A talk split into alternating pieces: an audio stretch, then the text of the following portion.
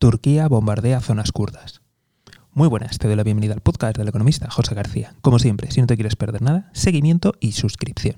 Hoy hablamos de la intervención, eh, estos no lo han llamado intervención especial, sino simplemente una intervención, y es eh, la que está realizando el ejército turco en las zonas kurdas, tanto de Siria como de Irak. Ya te comentamos aquí en el podcast que estaban entrando en Siria, pero también están atacando simultáneamente las zonas kurdas de Irak oiremos a algún dirigente europeo decir tanques a los kurdos, en fin, ya sabéis, la Europa de los valores.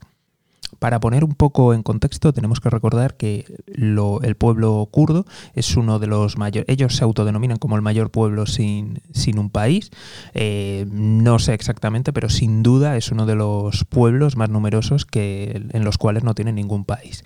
Entonces, eh, este pueblo se extiende en una región que comprende entre ellos Turquía, Siria, Irak, también en, otros lugares, pero principalmente allí, y por tanto constituyen una, pues la mayor minoría dentro de, Turquía y por tanto Turquía siempre ha tenido problemas de, seguridad con ellos por si en algún punto plantean, pues bueno, eh, lo que sería una, una independencia o desafían al, al Estado.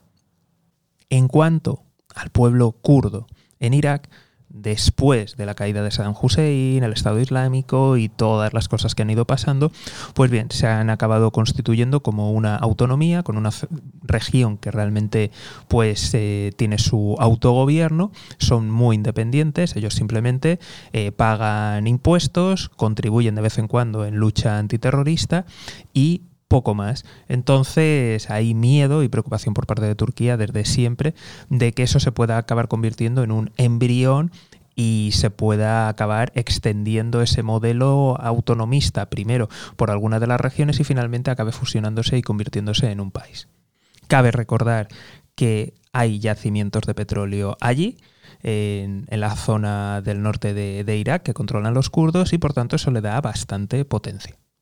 Según fuentes turcas, eh, todo esto está justificado porque los kurdos iban a lanzar una gran ofensiva en general contra todo el territorio turco de mayoría kurda y por tanto representaban pues eso una posible insurgencia un posible aumento del terrorismo y por tanto han decidido pues eh, prevenir antes que curar y por eso han lanzado estos bombardeos y también se sabe que están operando fuerzas especiales turcas, tanto en Irak como en Siria.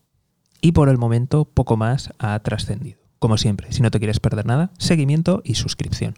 Nos vemos aquí, en el podcast del economista José García. Un saludo y toda la suerte del mundo.